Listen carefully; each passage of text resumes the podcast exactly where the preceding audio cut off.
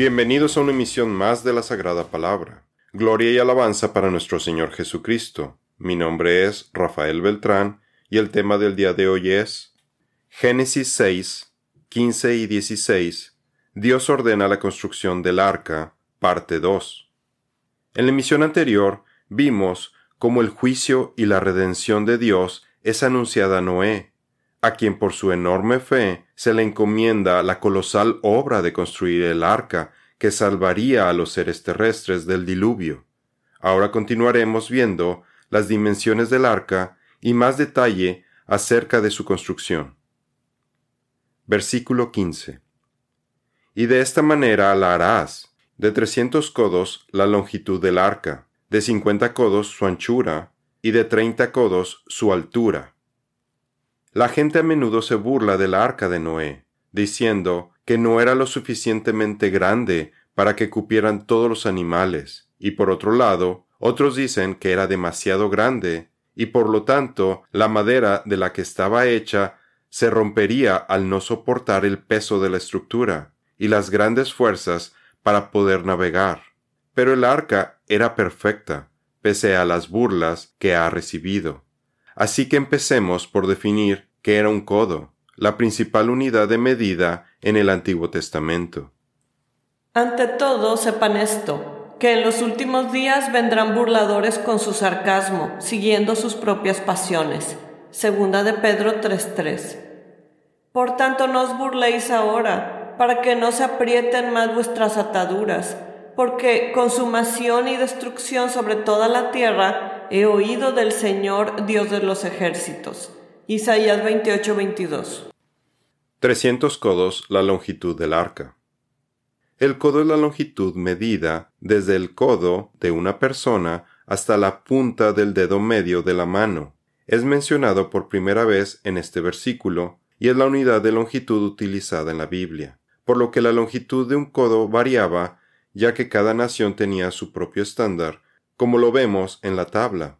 Y creemos que para la construcción del arca, la longitud que se debió haber utilizado fue el codo de Noé, cuya longitud es desconocida. En las escrituras encontramos que para grandes construcciones se utilizaba el codo largo o real, que agregaba al codo la distancia del ancho de cuatro dedos o de la palma de la mano, como vemos en la construcción del templo de Dios en Jerusalén, en donde el rey Salomón utiliza el codo de la medida antigua, como referencia al codo largo hebreo. También en Ezequiel 43:13 se habla de un codo y un palmo, una clara referencia al codo real hebreo. Así que el codo largo real es la medida preferida por el Señor. Por otro lado, Moisés fue educado con la realeza de Egipto, y pudiera expresar las dimensiones de este pasaje basado en el codo real egipcio, el cual es todavía más largo que el hebreo. Estas son las dimensiones que Salomón dio a los cimientos del templo, en medida antigua, 30 metros de largo por 10 de ancho. Segunda de Crónicas 3.3. Estas son las medidas del altar en codos, cada codo real de un codo y un palmo menor la base, un codo real, 52.5 centímetros. El ancho, codo real. Su reborde en la orilla por todo alrededor, un palmo, 26 centímetros. Y esta será su altura. Ezequiel 43.13. Tradicionalmente, en los comentarios se ha utilizado el codo común, de 45.7 centímetros, para calcular las dimensiones del arca, que serían de 137 metros de largo, 22.9 metros de ancho y 13.7 metros de alto. Pero si utilizamos el codo real hebreo de 51.8 centímetros, las dimensiones del arca serían 155.4 metros de largo, 25.9 metros de ancho y 15.54 metros de alto. Independientemente del codo que haya utilizado, el tamaño del arca era gigantesco, al punto que no se construyeron barcos tan grandes sino hasta finales de los 1800, cuando los barcos empezaron a construir de metal. Estas dimensiones son muy convincentes por dos razones. Primero, las proporciones del arca son tan estables que son las mismas que se utiliza incluso hoy en día para los barcos de carga. Y segundo, las dimensiones del arca son lo más grande posible con las que se puede hacer una embarcación con madera. La ley del Señor es perfecta, que restaura el alma. El testimonio del Señor es seguro, que hace sabio al sencillo. Salmos 19:7. Un grupo de nueve investigadores coreanos hicieron un estudio en 1992 en el Centro Coreano de Investigación de Embarcaciones de Clase Mundial, CRISO, Korea Research Institute of Ships and Ocean Engineering, para investigar el comportamiento del arca en tres parámetros, su comodidad en el mar, la resistencia del casco y la estabilidad, resistencia a volcarse. Encontraron que el arca tenía el mejor diseño porque mantiene un balance en cada categoría, lo que le permitía soportar olas de hasta 30 metros de altura, que es dos veces la altura del arca. Además, el estudio simuló olas viniendo de todos lados, algo que pudo ocurrir durante el diluvio con las aguas que cubrían la superficie de la Tierra. En un segundo estudio que hicieron en 1993, encontraron que el diseño del arca les dio la mayor comodidad a sus tripulantes, aun con un mar embravecido. Perfecto es el camino de Dios, probada es la palabra del Señor. Él es escudo a todos los que en Él se refugian. Salmos 18:30. Por otro lado, la leyenda babilónica del diluvio, descrita en la epopeya de Gilgamesh, describe a un arca como un cubo, que cuando se evaluó mostró que era un diseño muy inestable, peligroso para los tribulantes y fácil de que se volteara y hundiera, demostrando que el relato babilónico era una distorsión del relato original y científico de la Biblia. Por esta misma razón, el arca de Noé no debió haber tenido una forma rectangular como se menciona en los comentarios, sino que debió haber contado con esquinas hidrodinámicas para disminuir la resistencia al impacto de las olas. También debió haber tenido alguna estructura para que el arca se alineara a la dirección del viento, para evitar que las olas golpearan la embarcación por todos lados, poniendo en peligro al arca. Sin embargo, sabemos que al final el Señor es quien protegió al arca y a sus ocupantes de todos los peligros que enfrentaron durante el diluvio. El Señor es mi fuerza y mi escudo. En Él confía mi corazón, y soy socorrido. Por tanto, mi corazón se regocija y le daré gracias con mi cántico. Salmos 28:7.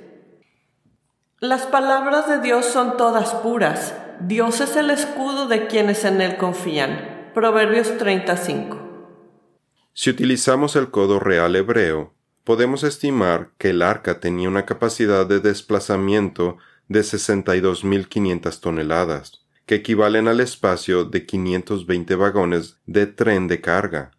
El arca podía llevar una carga de unas 38.000 toneladas, distribuida en 12.000 metros cuadrados de los tres pisos en su interior, que haría que el calado del arca fuera de 7 metros, dándole un 50% de flotabilidad, que es la medida con la mayor estabilidad, porque la mitad del arca estaba bajo el agua y la otra mitad estaba sobre el nivel del agua, aunado a que su relación de largo a ancho, 6 a 1, es la más estable conocida, y se utiliza para el diseño de buquetanques y de transporte de mercancías modernos, por lo que las dimensiones que nos dan las escrituras hacen al arca el bote salvavidas más estable que se pudiera construir, ideal para sobrevivir las condiciones catastróficas del diluvio. El espacio en el arca era más que suficiente para albergar a todos los animales y el alimento, como lo veremos con el favor de Dios en los estudios del final de Génesis 6. Jehová, roca mía y castillo mío, y mi libertador, Dios mío, fortaleza mía, en Él confiaré, mi escudo y la fuerza de mi salvación, mi alto refugio. Salmos 18.2. Versículo 16. Una ventana harás al arca, y la acabarás a un codo de elevación por la parte de arriba, y pondrás la puerta del arca a su lado, harás piso bajo, segundo y tercero. Una ventana harás al arca. La palabra que utiliza Moisés para ventana en este versículo es sohar, que significa mediodía, y solamente aquí se traduce como ventana en toda la Biblia, porque en Génesis 8.6 utiliza jalón, que significa ventana, para referirse a esta misma estructura que Noé abre para poder enviar a explorar tanto a la paloma como al cuervo, por lo que Sohar nos está dando una descripción más allá de una ventana o un techo movible, y se está refiriendo a un sistema de iluminación y ventilación alrededor de la parte superior del arca. Y podría ser que se refiere a un techo abovedado que estuviera inclinado hacia ambos lados y que pudiera ser abierto como una ventana para permitir que la luz más intensa del mediodía entrara al arca, mientras que hay comentaristas que hasta llegan a sugerir que Sohar se refiere a un tragaluz, que estaba hecho de vidrio, cristal o alguna sustancia translúcida para que dejara pasar la luz, pero evitara el paso del agua, porque aparte de la ventana, en Génesis 8:13, Noé quitó la cubierta. Después de cuarenta días, Noé abrió la ventana del arca que él había hecho. Génesis 8:6. Y aconteció que en el año 601 de Noé, en el mes primero, el día primero del mes, se secaron las aguas sobre la tierra. Entonces Noé quitó la cubierta del arca y vio que la superficie de la tierra estaba seca. Génesis 8:13. Si vemos la raíz de Sohar, descubrimos que es la misma raíz que el de Yishar, que significa aceite fresco. El aceite provee luz cuando se utiliza una lámpara y sirve para ungir las cosas que son separadas para el Señor. Por lo que Moisés nos está relacionando esta estructura llamada Sohar con la luz, viento y el aceite, que nos habla del Espíritu Santo, quien va a estar encargado de iluminar, proteger y ungir a los pasajeros del arca, que fueron seleccionados para poblar la tierra nuevamente. El arca tenía una ventana que miraba hacia el cielo, que está arriba, y no hacia abajo, a la tierra y a su juicio. A ti alcé mis ojos, a ti que habitas en los cielos. Salmo 123.1. Estando en el arca, Noé no tenía control sobre el juicio del diluvio, pero sí tenía control sobre la ventana y las lámparas de aceite para iluminar cualquier parte del arca, lo que nos enseña que nosotros también podemos controlar cuánta iluminación y entendimiento de la palabra de Dios permitimos en nuestras vidas.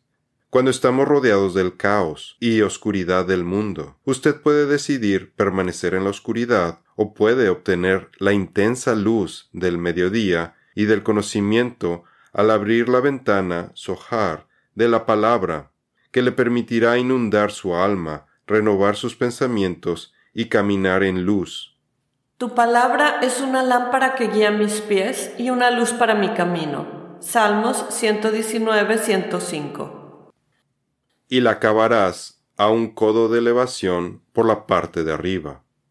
Como no se sabe con exactitud qué forma tenía la sojar, ventana, hay diferentes diseños propuestos porque si la medida de un codo se aplica a la ventana, se entendería como que ésta era un espacio de un codo de alto, 51.8 centímetros, extendido alrededor del arca, e interrumpido solo por los postes de soporte del techo. Si se aplica al techo, éste estaría construido de manera que sobresaliera un codo de las paredes, como una forma de protección a lo largo de los costados de la embarcación. También se tiene la propuesta de una ventana que estuviera a un codo de elevación arriba del techo del tercer nivel, y que el techo de la ventana pudiera levantarse o abrirse por secciones a lo largo del arca, para permitir la luz del mediodía para que iluminara el interior y se ventilara al mismo tiempo. La puerta del arca a su lado. El arca solo tenía una sola entrada, no había una puerta trasera o ninguna otra puerta de emergencia. Noé y los animales entraron por esta única puerta, utilizando una rampa, porque nosotros creemos que la puerta debió estar en la parte superior, arriba de la línea del agua, para evitar que el agua se pudiera meter por la puerta. Como ya vimos, el arca es un símbolo de Cristo, desde la madera gofer y la brea que nos hablan de la expiación que hace Jesús de nuestros pecados. En él somos elevados por encima de las aguas del juicio del diluvio. La puerta es de suma importancia, porque simboliza o apunta a nuestro Señor Jesucristo, porque Él dijo ser la puerta de la salvación en la metáfora del buen pastor. Yo soy la puerta, si alguno entra por mí, será salvo, y entrará y saldrá y hallará pasto. Juan 19. Recordemos además que Dios mismo es quien cerró la puerta luego de que Noé y su familia se subieron al arca. El Señor nos da muchas oportunidades para regresar a Él. Sin embargo, hay un tiempo límite, después del cual se cierra la oportunidad, como la parábola de las diez vírgenes, ya que a cinco vírgenes insensatas, quienes no tenían aceite para sus lámparas, se les cerró la puerta y se quedaron afuera. Los que entraron, macho y hembra de toda carne, entraron como Dios se lo había mandado Después el Señor cerró la puerta detrás de Noé. Génesis 7:16. Jesús dice, mientras ellas iban a comprar, vino el novio y las que estaban preparadas entraron con él al banquete de bodas y se cerró la puerta. Después vinieron también las otras vírgenes diciendo, Señor, Señor, ábrenos. Pero él respondió, en verdad les digo que no las conozco. Velen, pues, no saben ni el día ni la hora. Mateo 25, 10 al 13. Las escrituras hacen énfasis en que sólo había una puerta en el arca, porque simplemente no podemos decir que hay muchas formas de entablar una relación con Dios, o de entrar en su reino. Jesús dijo, Nadie viene al Padre sino por mí. Si Dios tuviera cinco formas de entrar a la salvación, Satanás volvería con quinientas formas falsas. Para evitar esto, Dios nos dice, no quiero que nadie elija la puerta equivocada. Voy a hacerlo muy simple. Solo hay una forma, y es a través de Jesucristo. Jesús dice, esfuércense por entrar por la puerta estrecha, porque les digo que muchos tratarán de entrar y no podrán. Después que el dueño de la casa se levante y cierre la puerta, y ustedes estando afuera comiencen a llamar a la puerta diciendo, Señor, ábrenos. Él respondiendo les dirá, no sé de dónde son. Lucas 13, 24 al 25. Le harás piso bajo, segundo y tercero. La Biblia no nos revela la distribución dentro del arca, pero se ha propuesto que los animales pudieron ser organizados por géneros. Se piensa que en el nivel superior estuvieran los aposentos de Noé y su familia, y pudieron compartir este piso con las aves. En el segundo piso pudieron estar los mamíferos, y en el piso inferior los reptiles y los anfibios. Esto basado en la cantidad de luz y los requerimientos de temperatura de cada animal, porque una solución para la ventilación dentro del arca al tener movimientos de aire fresco, es gracias a los desechos de los animales que se pudieron almacenar en compartimientos de composta con un poco de cal en los extremos más lejanos del arca, dado que la descomposición de la composta produce una gran cantidad de calor que ayuda a ventilar todos los gases tóxicos de estos desechos, y al mismo tiempo permite el movimiento de aire fresco que circule a través del arca. Cuando se hizo un estudio térmico de esta teoría, se encontró que el nivel superior tendría una temperatura de 26 grados centígrados, el nivel medio de 29 grados y el nivel inferior de 32 grados, que son las temperaturas ideales para los animales en cada nivel. Además de que, por el diseño del arca, el tirar los desechos era muy difícil a través del sojar en el techo, y se corría el riesgo de que parte de estos desechos terminaran en partes del techo, contaminando el arca al causar problemas sanitarios, y que esto también impidiera que se pudiera colectar agua de lluvia del techo. Otro punto a considerar es que si los desechos, si se lograran tirar por la borda, el balance del peso dentro del arca cambiaría haciéndola inestable. Podemos hacer una analogía de estos tres niveles en el arca con los tres segmentos del cuerpo de Cristo que identifica el apóstol Juan en primera de Juan 2, 13 y 14, que nos habla de, primero, niños pequeños que conocen al Padre, segundo, jóvenes, porque son fuertes, la palabra de Dios permanece en ustedes, y han vencido al maligno, y tercero, padres, porque conocen a aquel que ha sido desde el principio, teniendo una relación íntima y profunda con Dios. Juan nos habla de que hay tres niveles de madurez espiritual, pero todos a bordo navegan hacia el cielo. Si Dios quiere, en nuestra próxima emisión veremos cómo Dios le revela finalmente a Noé el juicio del diluvio y la promesa que le hace con la cual podemos calcular el tiempo que tardó en hacer el arca. En todos estos estudios podemos dar rienda suelta a nuestra imaginación para tratar de comprender las diferentes formas en las que el arca funcionó y cómo fue posible que Noé y su familia pudieron llevar a cabo esta encomienda. Pero lo más importante es que nos mantengamos apegados a las escrituras y que demos gracias a la fe y al asombroso trabajo que Noé, nuestro antepasado, realizó. Así lo hizo Noé, conforme a todo lo que Dios le había mandado, así lo hizo. Génesis 6:22. Esto es todo por el día de hoy. Los esperamos en nuestra siguiente misión. Que Dios los bendiga.